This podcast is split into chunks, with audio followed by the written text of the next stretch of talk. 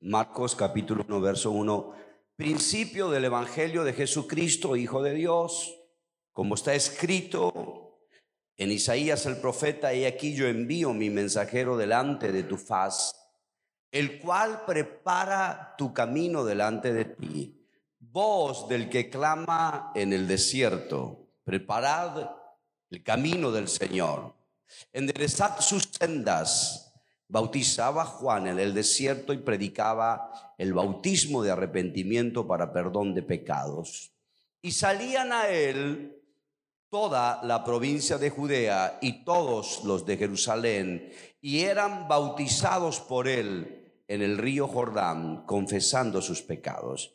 Y Juan estaba vestido de pelo de camellos y tenía una un cinto de cuero alrededor de sus lomos y comía langostas y miel silvestre y predicaba diciendo, viene tras mí el que es más poderoso que yo, a quien no soy digno de desatar encorvado la correa de su calzado. Yo a la verdad os he bautizado con agua, pero él os bautizará con Espíritu Santo. Padre, gracias por tu palabra. La recibimos, lo creemos. Tú dijiste que no volverá a ti vacía sin hacer aquello por la cual fue. Eso es la certeza que tenemos en este momento y a esta hora de que tu palabra de sanidad, de restauración, de liberación, de prosperidad, de victoria, jamás nunca abandonará este santuario hasta que alguien aquí sea sanado, liberado, levantado, prosperado y en victoria. Lo creemos en el nombre de Jesús. No tiene que ver con el que expone tu palabra, eh, no tiene que ver con el mensajero, sus modismos, ni su forma, ni su dicción en la expresión. Tiene que ver porque ella es poderosa. Tu palabra es viva y eficaz. Por eso la recibimos, lo declaramos en el nombre de Jesús de Nazaret. Amén. Jesús dijo de Juan el Bautista en Lucas 7:28, os digo que entre los nacidos de mujeres no hay mayor profeta que Juan el Bautista, pero el más pequeño en el reino de Dios es mayor que él. Me impresiona, no sé si ustedes... Eh, pueden verlo de esa perspectiva, que Jesús está haciendo una alusión personal a un sujeto, a un individuo, este señor Juan el Bautista, que solo duró en su ministerio seis meses. Solo seis meses. Y al final de él, por cierto, sabemos la historia, le cortaron el cuello.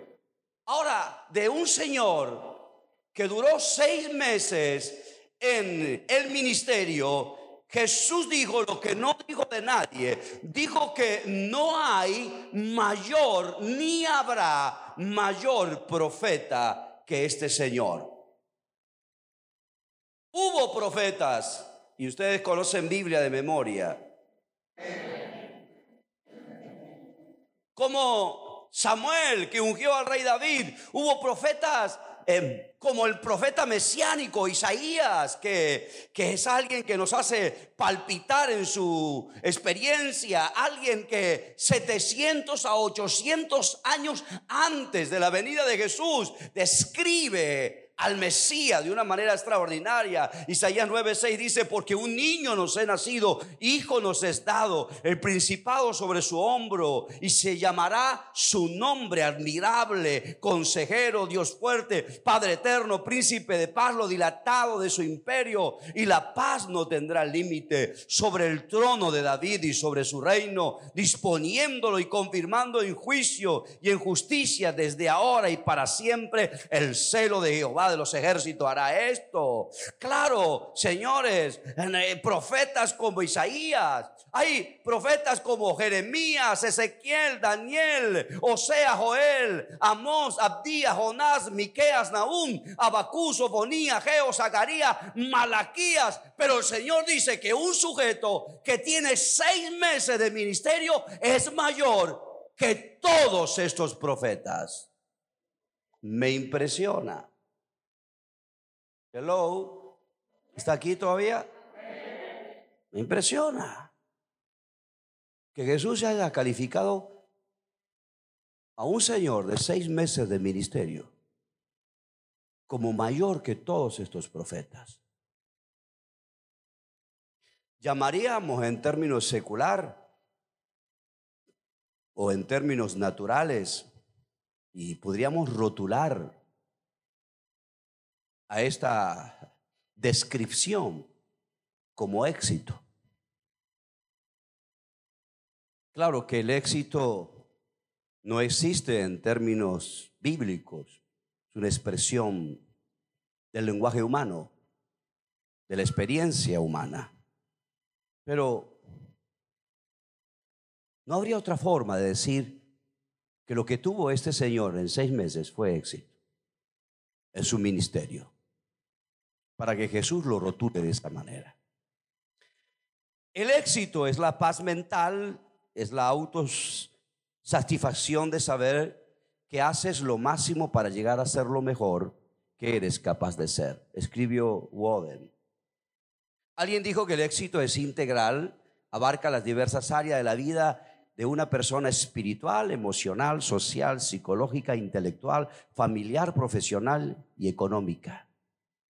El éxito, alguien más escribió, se proyecta hacia el entorno generando situaciones potencializadoras. Es un proceso que se va desarrollando gradual y permanentemente a partir de la aplicación de principios. Alguien más dijo que el éxito está estrechamente relacionado con el concepto del poder y pudiéramos pasarnos toda la mañana definiendo éxito y hablando de las definiciones o simplemente podríamos mencionar éxito desde su raíz en el latín exitus. El concepto se refiere a salida, salir cuando alguien sale, la acción de salir, cuando alguien sale del anonimato, cuando alguien sale de la depresión, cuando alguien sale mm, de los grises de la vida, cuando alguien sale de la mediocridad, cuando alguien sale de la costumbre, cuando alguien sale de hacer siempre lo mismo, cuando alguien sale de repetir conductas esclavizantes, etcétera, etcétera, etcétera, se lo puede definir ese sujeto como un exitoso. Gracias Dios, dame a alguien que crea. Se puede definir ese sujeto como exitoso. Por cierto, entonces tú eres un exitoso porque Jesús te ha sacado quién sabe de qué asunto y de qué cuestiones. También eres un exitoso, claro que sí. Si alguien lo va a creer, yo no recojo aplauso por los mensajes, pero si va a aplaudir al que está sentado en el trono, apláudalo bata esas palmas, abra su mandíbula, diga algo. Cierto, este individuo de seis meses de ministerio tuvo éxito. Me permito ensayar con ustedes las razones y si me va bien, entonces lo predicaré en otro lado. ¿Cuáles son las razones que yo creo, o por lo menos mi imaginación limitada, de que el Señor catalogó como exitoso a Juan el Bautista? Número uno, resultados. Creo que la palabra puede producir cierto resquemor. Porque cuando uno habla de resultados se producen reacciones. Gracias. Reacciones. Pero escuchen, vengo al texto. Bautizaba Juan en el desierto y predicaba el bautismo de arrepentimiento para perdón de pecados. Atención a cómo versa el escrito sagrado. Y salían a él toda ¿Cuánto? ¿Cuánto? Toda. ¿Salían a quién? A él. ¿Cuántos?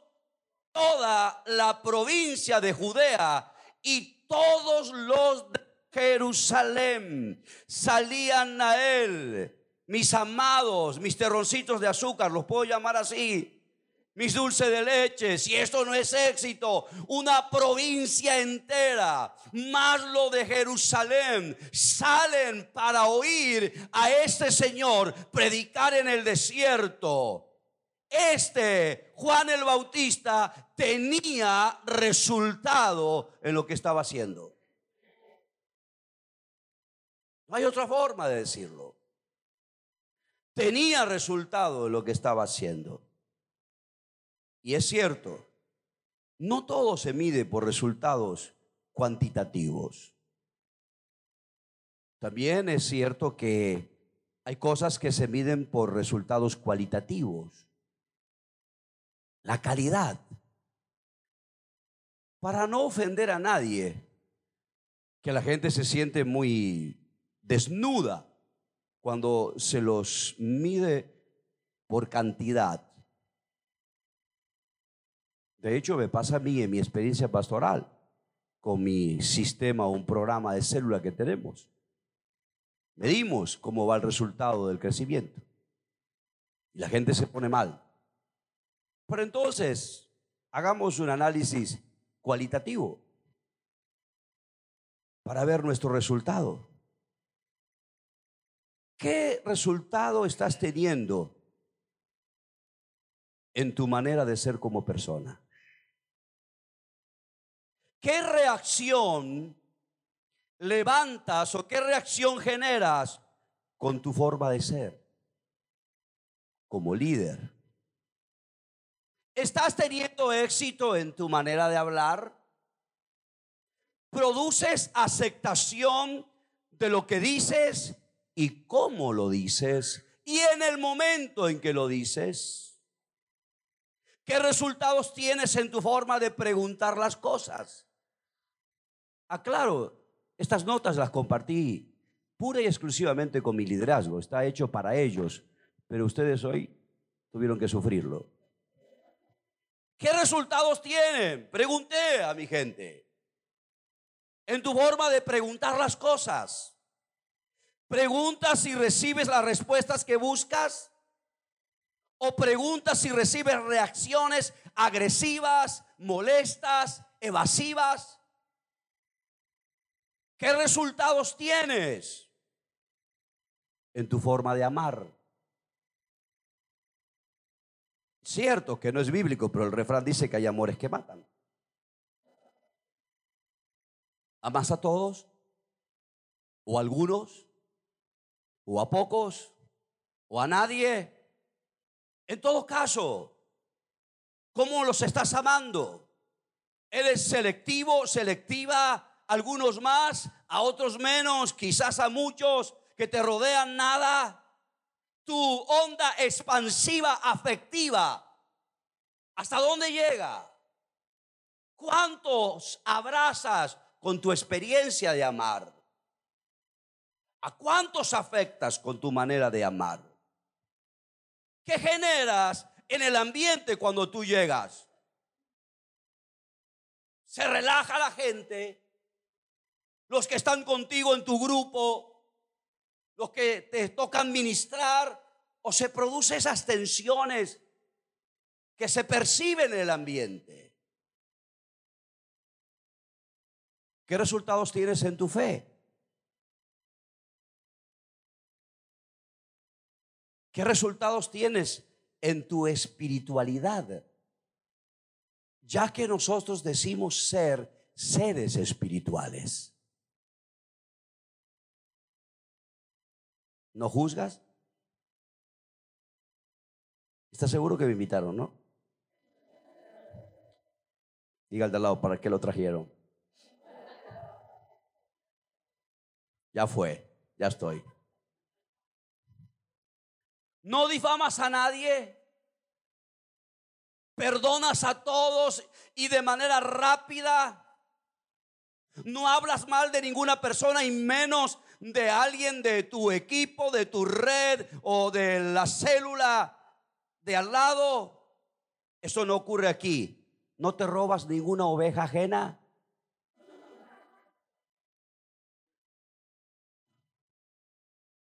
Eres competitivo, competitiva de tal manera que no importa lo que hagas a fin de conseguir resultados.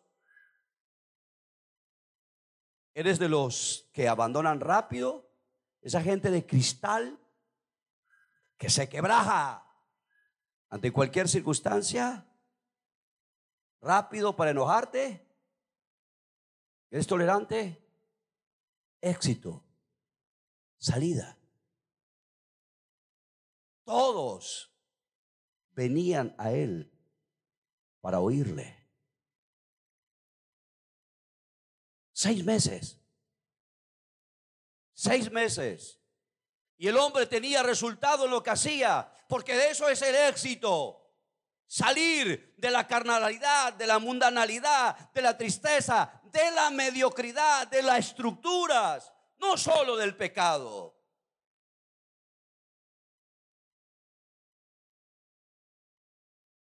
Pregunto, no hace falta que me contestes a mí. Te vuelvo a preguntar, ¿tú estás teniendo éxito? Lo cambio en esta expresión. ¿Estás teniendo resultado en lo que haces? Creo que es una respuesta que te debes. Y no solo cuantitativamente, cualitativamente. ¿Qué calidad de persona eres? ¿Qué calidad de líder eres? Gracias por tu entusiasmo. Al lado y dígale, te descubrieron.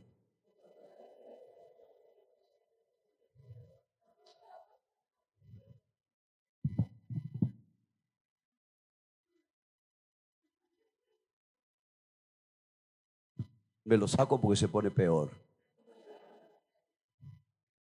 La gente venía para oírle.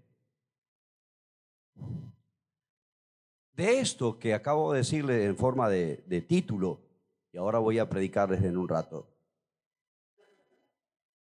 se desprende entonces, en mi entender, algunas apreciaciones. Número uno,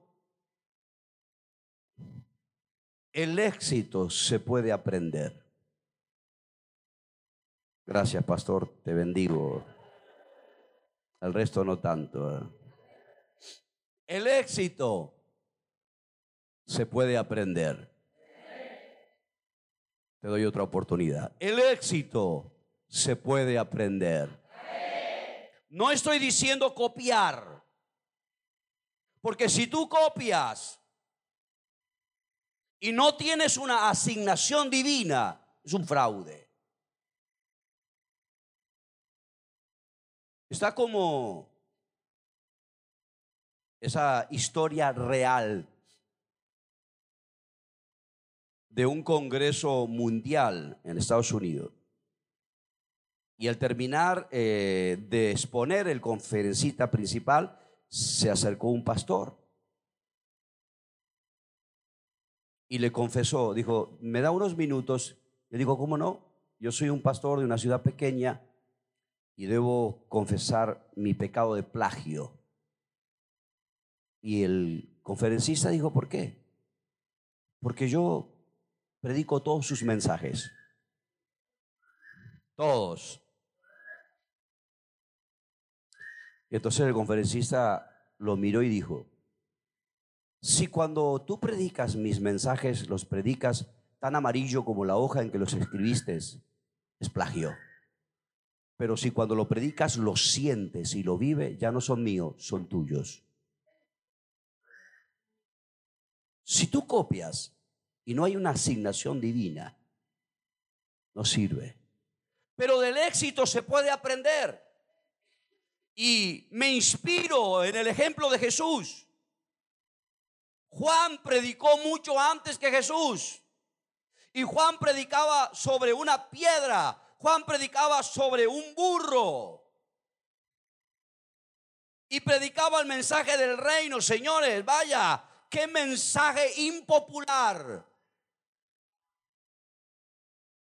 Yo no sé si seguía a, la correcta hermenéutica, el psico hermenéutico, la exégesis correcta, lo cierto que este Juan se paraba y decía, arrepentíos generación de víboras. Por Dios. ¿Quién os enseñó a huir de la ira venidera? Haced fruto digno de arrepentimiento. Si yo llego a predicar un sermón de esto en mi iglesia, me quedo solo.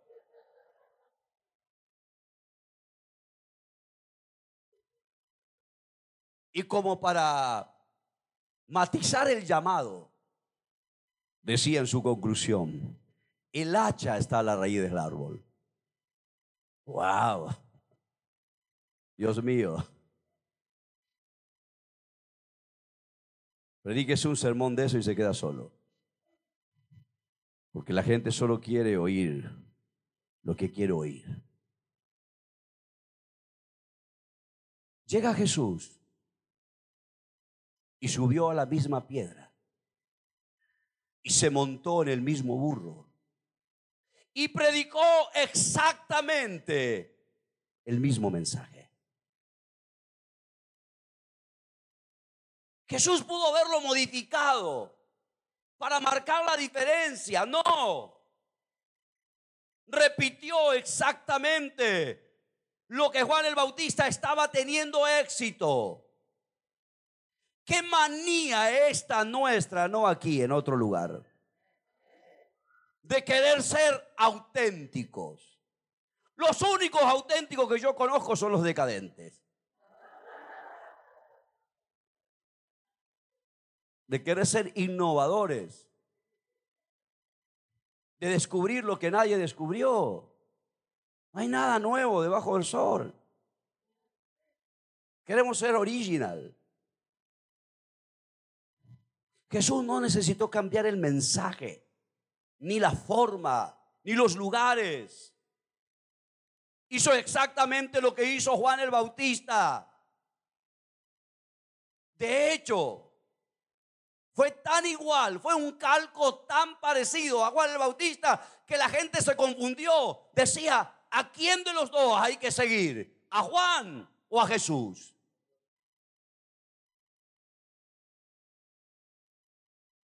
¿Está ahí todavía? Me deprimen ustedes.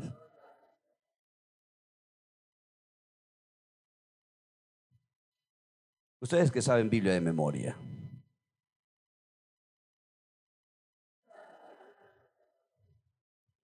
Ustedes que saben Biblia de memoria.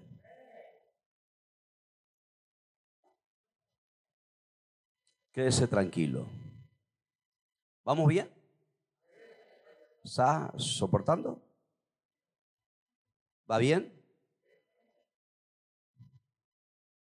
¿Va bien? Porque hace muchos años que predico, 35 años cumplí otro día de casado y mi esposa me pregunta siempre lo mismo. Y hoy me va a preguntar lo mismo cuando yo llegue. Ella no vino porque está recién salida de cirugía. Y me va a decir, ¿cómo te fue? Y yo voy a contestar exactamente lo mismo que contesto a estos 30 años. A mí bien, a ellos no sé.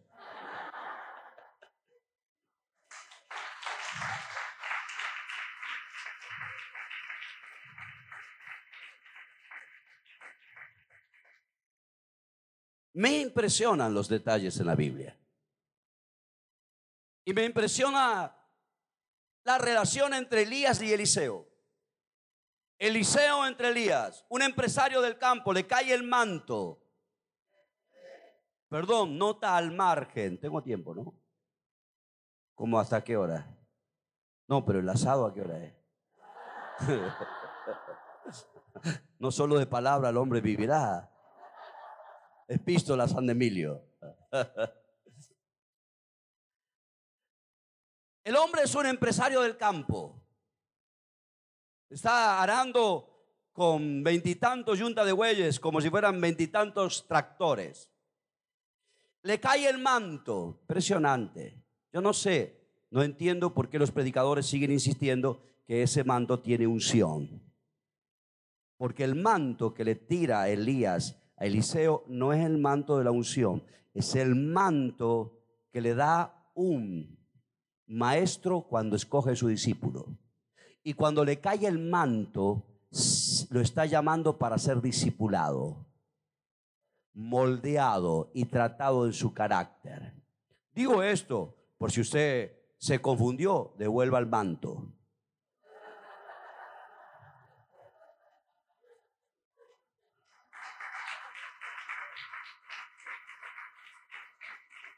Perdón.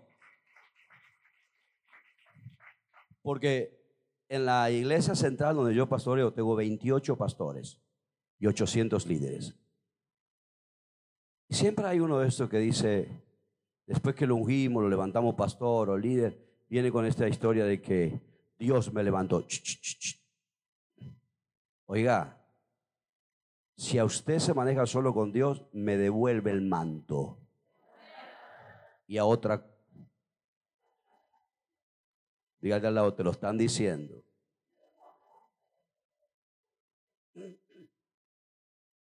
Gracias, está bien. Ya vine, aguante. Volveré en 10 años. Pero al final de la historia, y no sigo porque es extensa, no sigo con este circulogio de la experiencia de Elías y Eliseo. Sabe el final, ¿no? Cruzaron el Jordán, se le viene el carro y se lo llevan.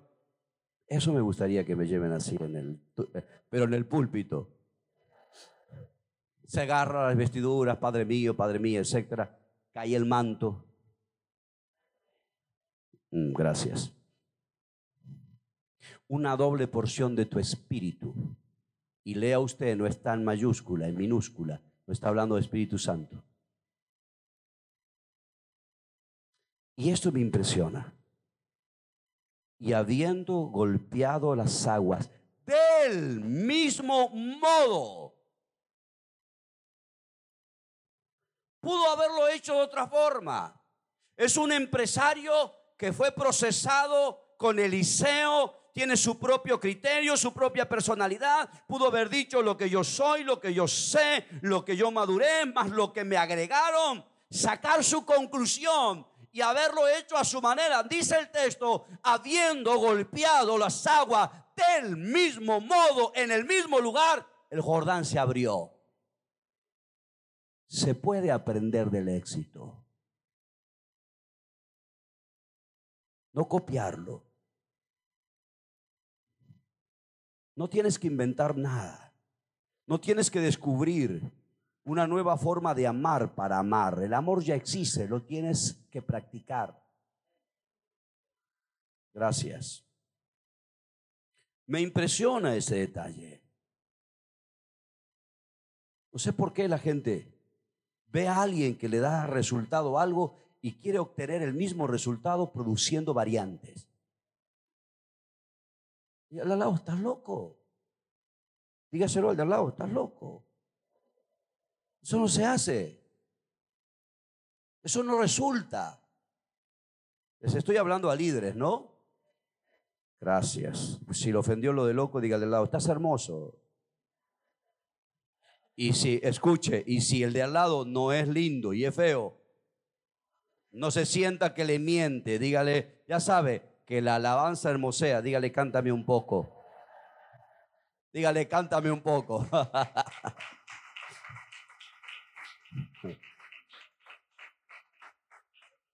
Así que es, si está feo, dígale, cántame un poco, por Dios.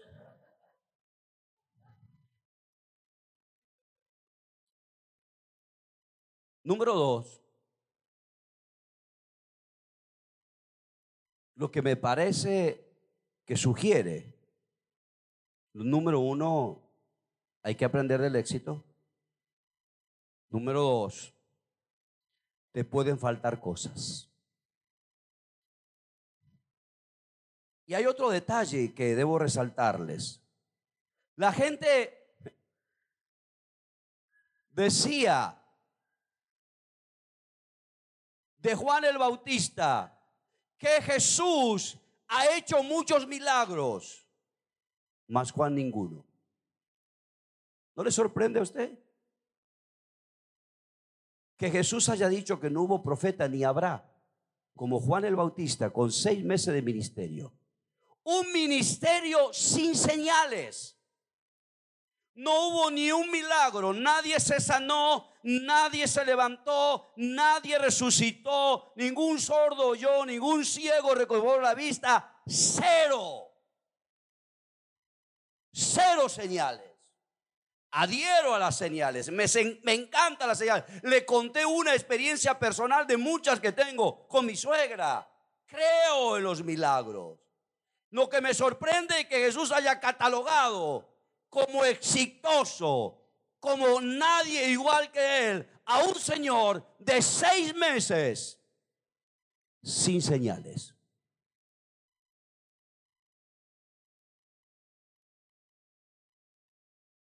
Me da alivio.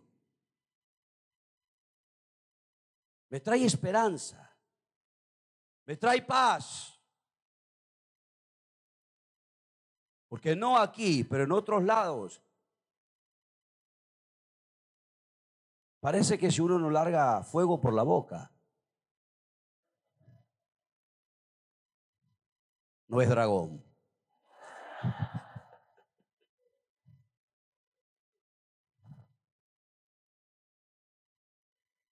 Te pueden faltar cosas, pero aún así Dios tiene buenos resultados para ti, para ti, para ti, para ti, para ti. Yo lo creo. Yo lo creo. Yo lo creo. Que te pueden faltar cosas, pero Dios tiene buenos resultados para este lugar y para nosotros. Sé que bajaste el sonido porque yo grito, pero es que en casa grita mi suegra, mi esposa, y ese es el único lugar. ¿Está bien? Gracias. No podemos vivir la vida renegando de lo que no tenemos.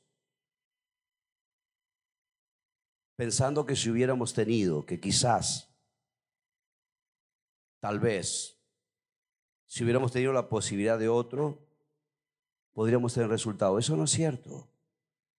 Uno debe aceptar el escenario de la vida tal cual le toca, con lo que le toca. Señores, le está hablando esta mañana un burro. De hecho, me pasaron a un segundo grado diferencial porque la maestra dijo que era burro.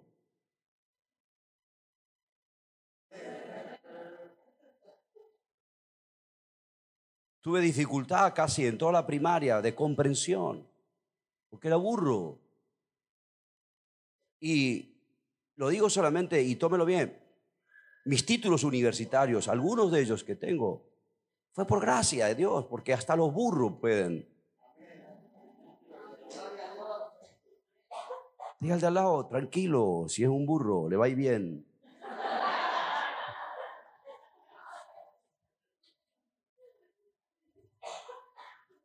Tienes que aceptar el escenario tal cual lo tienes. Me impresiona. Ese, y me pongo bautista, ese anabaíno, ese energieo que tiene la semilla. Una semilla crece cualquiera sea su elemento circundante, porque tiene un potencial en sí mismo. ¿Nunca usted pasó por acá por el barrio, por un lado, y se quedó, no sé si por el pejo, pero sorprendido que en el medio de la rajadura, en a tres metros de altura, en un cemento, en un concreto, un pino o un árbol. Y usted dice, wow, ¿qué, ¿qué hace ese árbol ahí arriba? Yo paso por una casa que literalmente tiene un pino. Yo planté 200 pinos, se me secaron todos. Y este pino crece en una rajadura a dos metros y medio, en pleno concreto, casa vieja, pared de 30, bendito sea Dios. Hay un energeo, hay un anabino, hay un potencial interno en la semilla que cuando te conectas con la tierra correcta, con el lugar correcto, se te libera lo que hay adentro. ¿Qué importa lo que te falta? ¿Qué importa lo que la vida no te dio? ¿Qué importa lo que quién sabe te tuvo que haber dado y no te dio? Te tienes que conectar con la persona correcta, en el lugar correcto, con la gente correcta, para que se active dentro de ti las capacidades que hay. Alguien que lo crea esta mañana. Mm. Dios tiene buenos resultados para ti.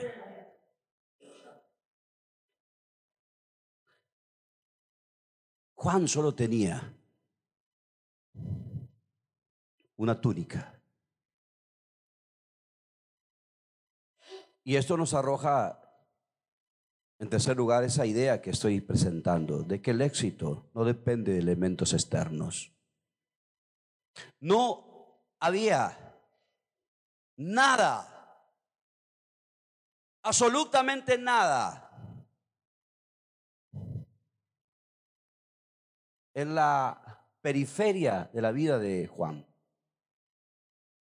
Solo miel, langostas y una un taparrabo. Hoy fue más avanzado de piel. Le ganó a Adán, que era pura hoja.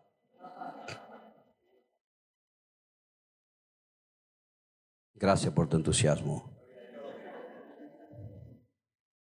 Y cuando usted mira la Biblia en, linealmente, se da cuenta el modo operandis de Dios. Moisés solo tiene una vara. Mm. Diga al de al lado, solo una vara.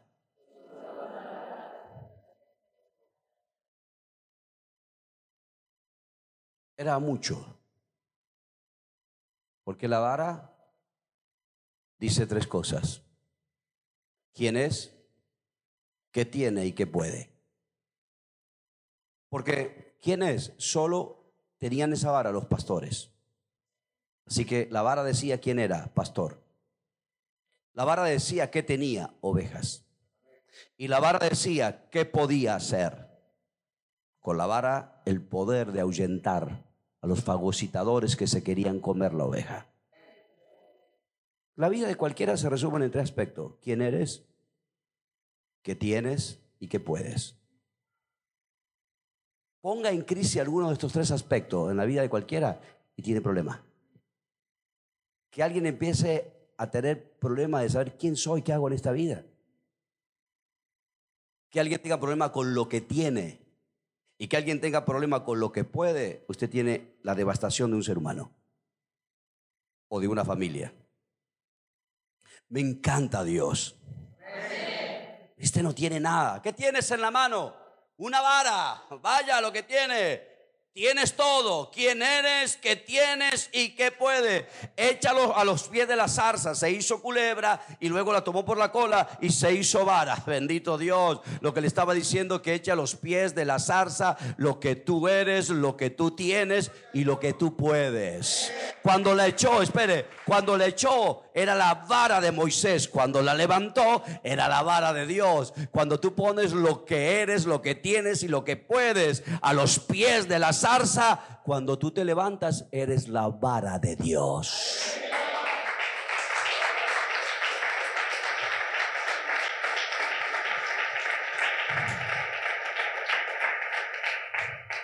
Y vaya lo que hizo esa vara de Dios. Abrió el mar, partió la peña, trajo pan, maná del cielo y codorniz. ¿Cuántos de ustedes comen maná cada mañana?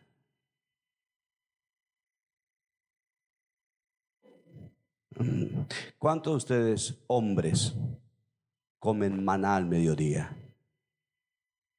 Levante la mano. Uno solo. ¿Bien? ¿Está bien? La felicito. Escuche, maná significa, ¿qué es esto? Que nunca el marido le dijo a la mujer, ¿qué es esto? Cuando le sirvieron el plato.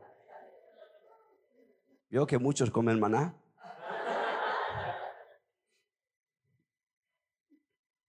José solo tenía un sueño. Moisés una vara, José un sueño y detalles que conservo porque si no el tiempo va a volar. Impresionante lo del soñador. Y tan impresionante de que tan genuino como real que su familia no lo creyó. Eso pasa. Los que menos confían en ti es tu gente.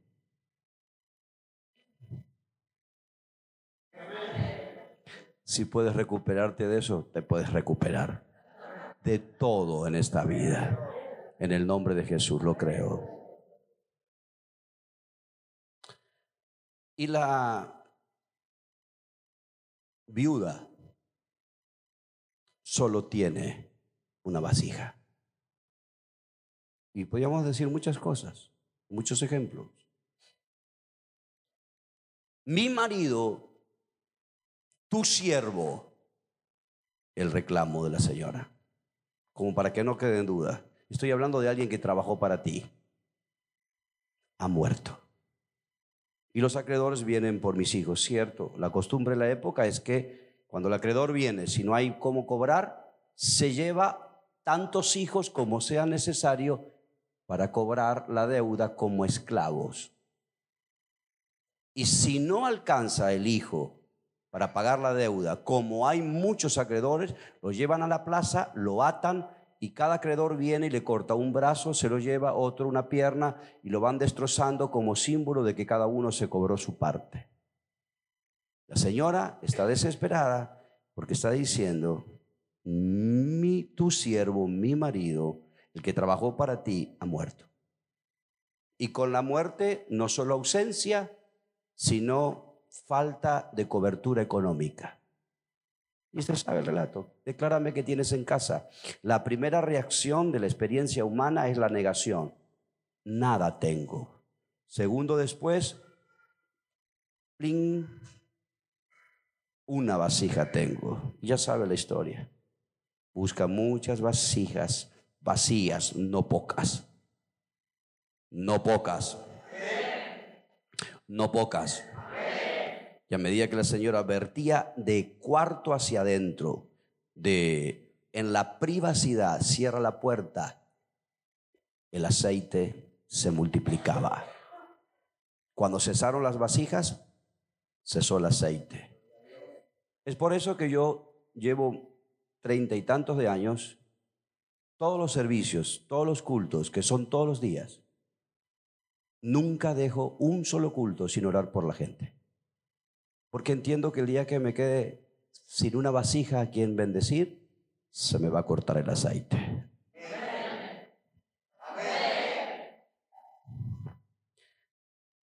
Entonces, ¿tiene unos minutos más? ¿Cuántos de ustedes me dan cinco minutos? Levante su mano. 5, 10, 15, 20, 25 Está bien. El éxito tiene que ver no con los elementos circundantes, no con lo que tiene, sino con lo que tú tienes adentro. Tiene que ver con lo que hay dentro tuyo. Entusiasmo, capacidad, ganas, deseo, integridad, corazón puro, fe, Dios, Espíritu Santo, etcétera, etcétera, etcétera, etcétera. Etcétera. Y lo pongo en estos términos, porque tiene que ver con nuestro interior y no nuestro exterior. Gracias. Yo suelo, estoy medido aquí para no aturdirlos, pero yo suelo hablar fuerte y, y, y suelo enfatizar fuerte y a gritar fuerte. Y un día una ancianita me dijo, ¿para qué grita? Si le entendemos igual. Y le dije, abuela, yo no grito de, colérico, de, de, sanguíneo. Yo grito de entusiasmado que estoy por el poder de la palabra. Porque no soy un discursivo, no soy un psicólogo. Soy un sembrador de semilla. Soy un sembrador de esperanza. Cierto, he estudiado psicología, derecho, filosofía, lo que fuera, pero no estoy aquí ni como psicólogo, ni como profesional, estoy como sembrador de la palabra. Me entusiasma saber que algo poderoso va a ser la palabra en tu vida, más allá de lo que yo pueda decir. Por eso estoy entusiasmado. No me dijo nada.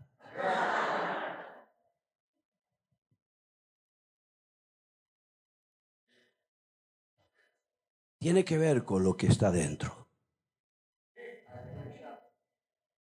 ¿Ustedes me permiten seguir ensayando mis notas?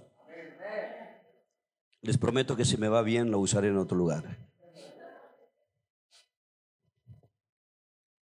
Y ustedes me permiten esta mañana dar una pequeñita suscita clase de escuela dominical. Me deprimen. ¿Me permiten?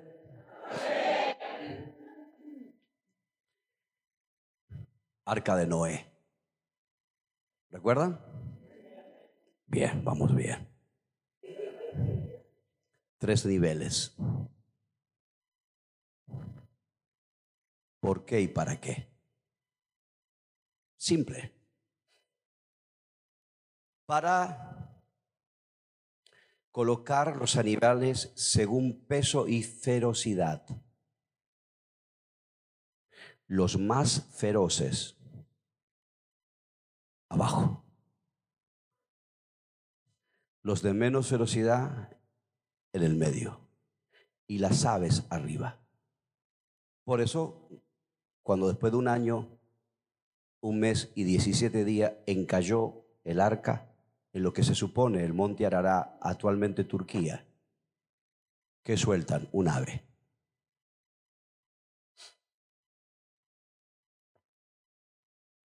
La ferocidad tenía que ver con la estabilidad en relación a la línea de flotación. Estaban bien distribuidos los animales o una cuestión de que si no hay estabilidad, hace un, un vuelto, como le llaman en la náutica, campana. ¿Saben que hay personas que tienen mal ubicados los animales?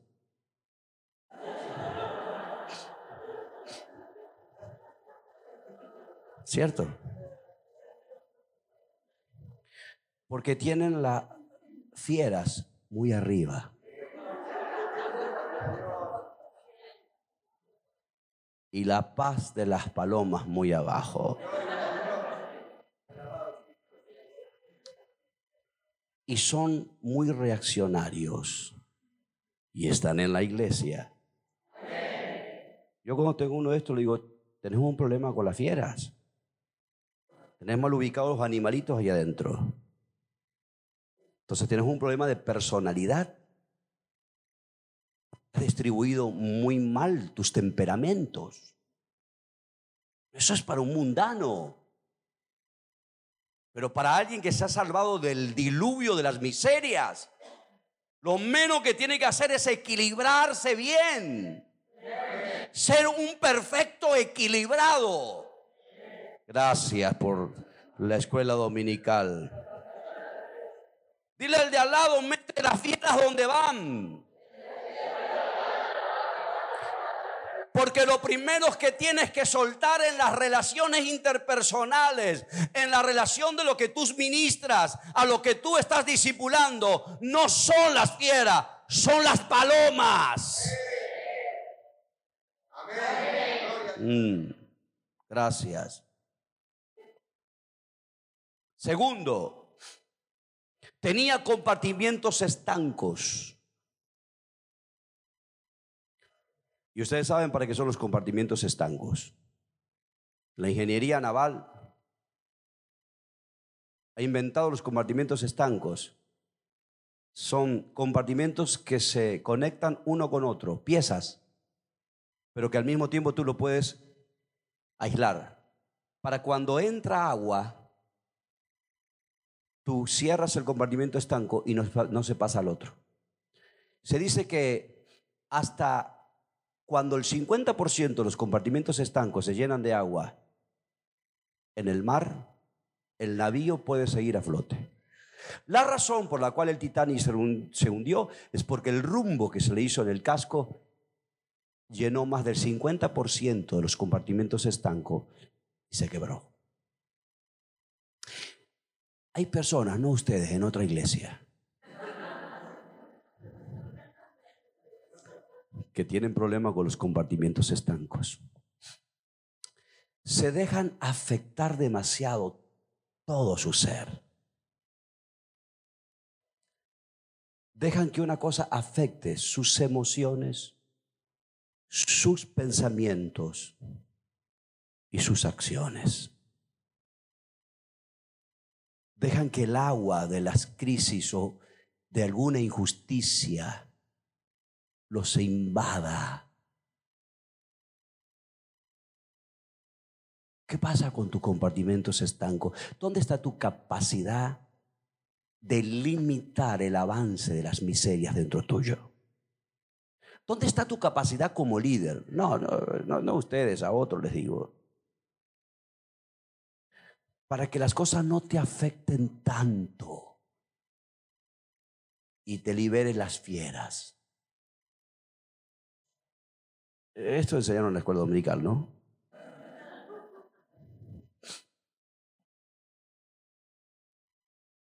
Por eso Juan el Bautista tenía resultados. No cuantitativos solamente, cualitativos. Estoy sorprendido de la gente que reacciona. Y a todo el mundo le digo, ya me conocen, le digo, volvamos a la lección del arca de Noé hasta que la aprendamos. Tienes problema con tu personalidad y estás dejando que te invada todo tu ser, lo que no debe invadir.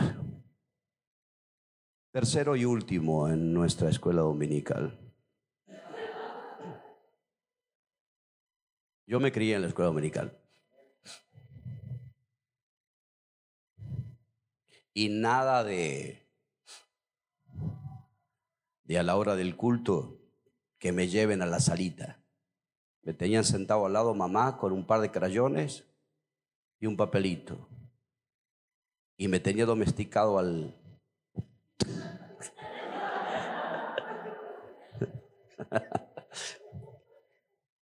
si el himno más precioso para mí siempre fue tal como soy de pecado, porque era para irse ya.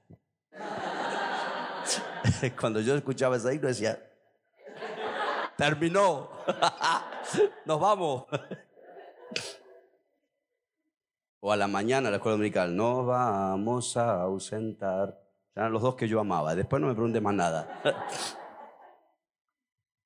¿Está ahí todavía? Es por eso que yo aprendí mamá y de papá y eduqué a mis hijos en el poder de las matemáticas. Uno si llegaba a tres, era muerte súbita.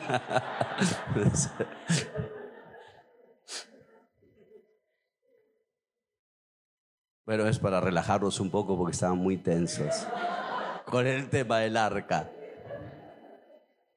Tercero y último, dice que fue calafateada con brea, por dentro y por fuera. Cierto, ustedes sabrán que la brea fue calafateada para que la barca fue calafateada con brea por una cuestión de, ser impermeable y para asegurar la flotabilidad. Pero no solo eso. La calafatearon por dentro también para impedir el olor que traspase los compartimientos. Un año navegando con el estiércol de los animales Entonces la manera en que el olor de los compartimientos no llegara arriba era la brea. Creo que hay personas que le faltan a ustedes en otra congregación. Les falta calafatear su vida con Espíritu Santo. Porque suelen despedir muy prontamente el olor de sus miserias y de sus enojos y de sus frustraciones. Diga el de al lado, vuelve a leer el arca. El éxito tiene que ver con lo que está dentro. Voy concluyendo. Y por último, dijo el predicador y nunca terminaba. Cuarto, o el número que quiera, tenía un mensaje. Sin duda, el Juan el Bautista tenía un mensaje del reino. Pero me gusta, venía un publicano y tenía algo que decirle del reino. Venía gente humilde, campesina, tenía algo que decirle del reino. Venían los fariseos, a quien sea, cualquier tipo de estamento social.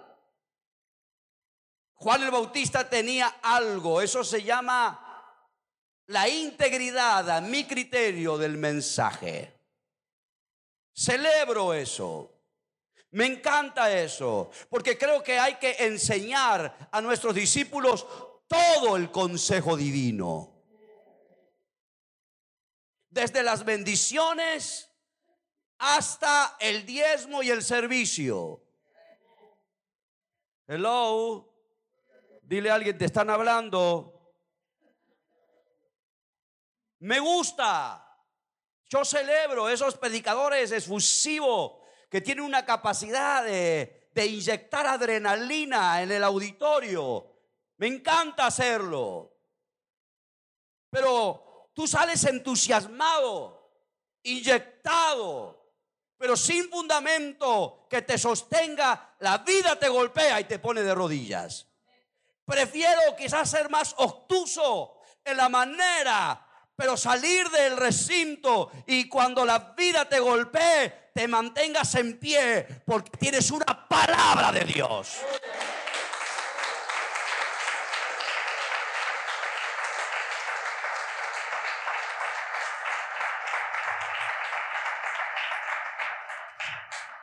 Tenía un mensaje.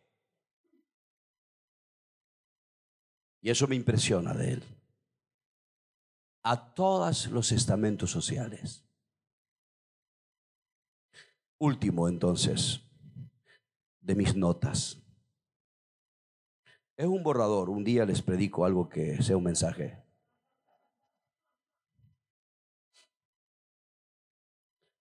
Creo que tenía un factor para comunicar. Era un comunicador por excelencia. Yo creo que Juan Bautista comunicaba bien el mensaje. Gracias. Entre todas las definiciones que existen de comunicación, expreso esta simple. Comunicar es hacer común.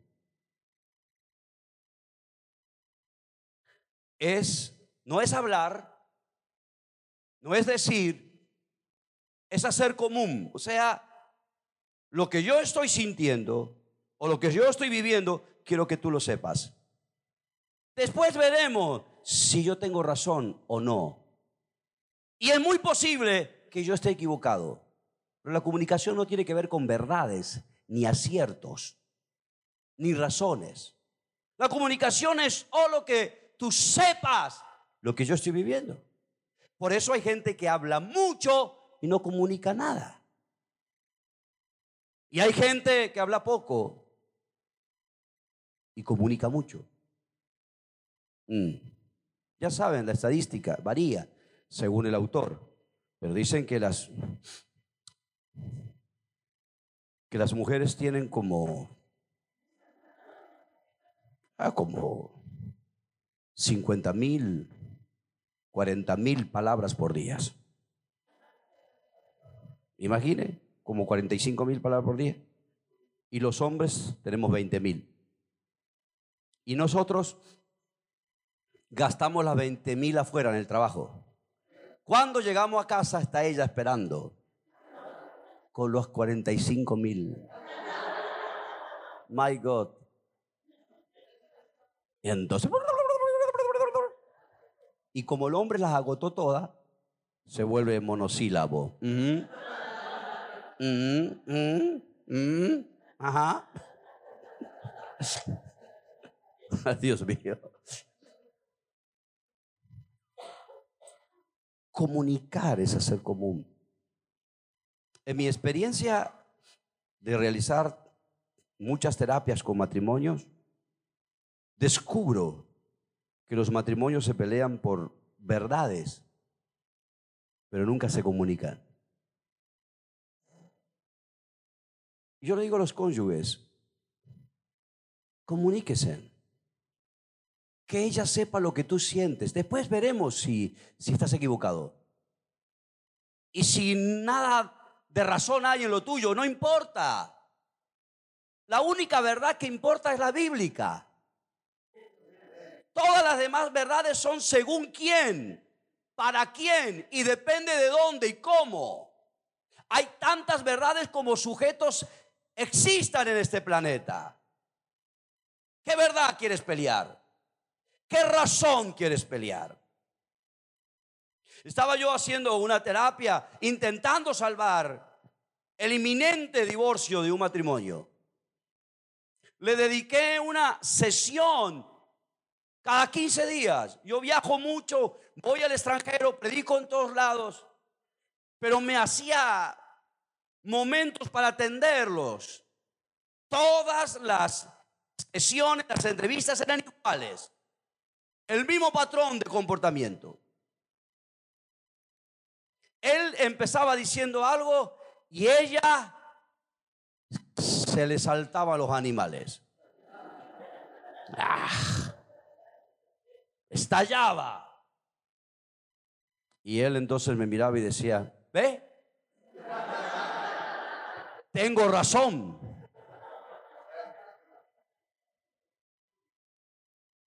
Yo ahí como, como referee, parando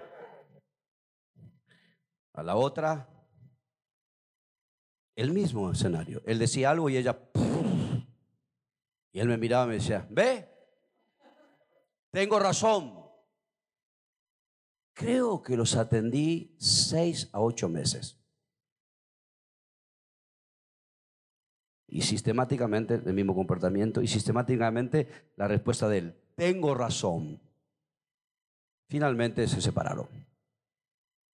Así que el hombre fue tan gentil, creo que tenía un poco de ese, tipo de personas, como el leproso que volvió a agradecer. Nueve se fueron y uno volvió. Me pide una entrevista, lo atiendo y me dice, pastor, yo la verdad quería venir a agradecerles el tiempo que usted dedicó con nosotros. La verdad, no tengo, me pareció muy grosero no venir a darle gracias. Le dije, bueno, le agradezco su, su gentileza eh, finalmente me dijo él, nos separamos, si sabe. Sí, sí, lo sé, claro. Yo me dijo.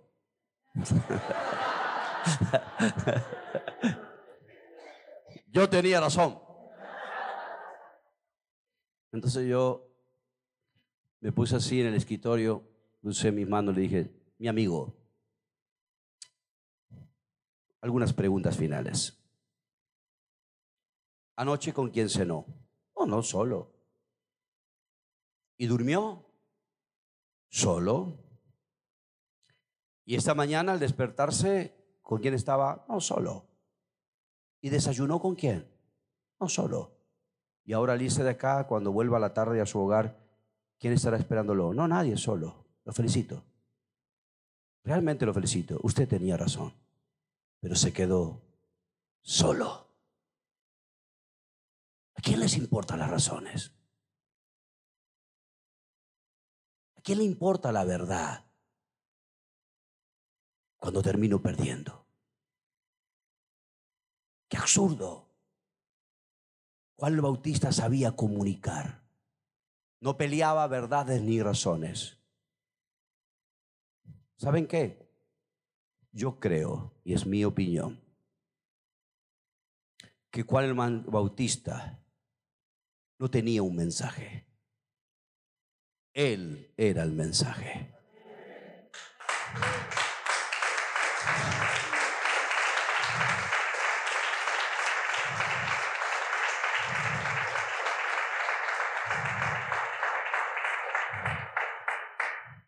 Me gustaría preguntarte y no me respondas. respóndetelo a ti. ¿Tú tienes un mensaje o tú eres el mensaje? Seis meses. Y Jesús dijo, no hay ni habrá nadie como Él. Yo no sé, pero a mí me impresiona y me desafía porque yo llevo 27 años pastoreando la misma iglesia, cierto. Nuestro ministerio debe tener más de 12 mil personas o 10 mil. Pero pregunto, ¿seis meses? Me encantaría que Jesús diga de mí algo parecido. Ponte sobre tus pies.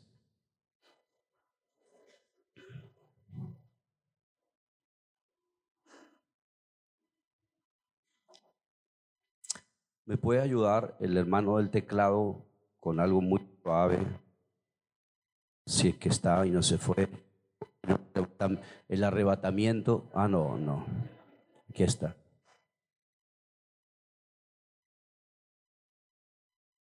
Gracias Dios. No vino el arrebatamiento. Cierre sus ojos, por favor. Qué desafiante que es para mí esta palabra. Yo no estoy pretendiendo que lo sea para ti, pero sí es para mí. Cada vez que la comparto, que la, que la leo, me, me encuentro confrontado. Confrontado con un hombre que cero señales y solo seis meses de ministerio. Me gustaría hacer una cuarta parte del liderazgo de él. Y cuando pienso, Isaías, el profeta mesiánico que estuvo en el trono, que vio a Dios, que oyó a Dios, y que aún califiquen a Juan el Bautista por arriba de Isaías, de Zacarías, de Malaquías, de Ageo, de Abacú, aunque la higuera no florezca ni haya mantenimiento, los labrados y la vid no den su fruto. Con todo esto yo me alegraré. Cierre sus ojos, por favor, para poder orar juntos. Y me gozaré en el Dios de mi salvación. Y aún así, Abacú, aviva tu obra en medio de los tiempos. Queremos ver qué vas a hacer. Y aún así, Juan el Bautista, mayor profeta que todos. Wow.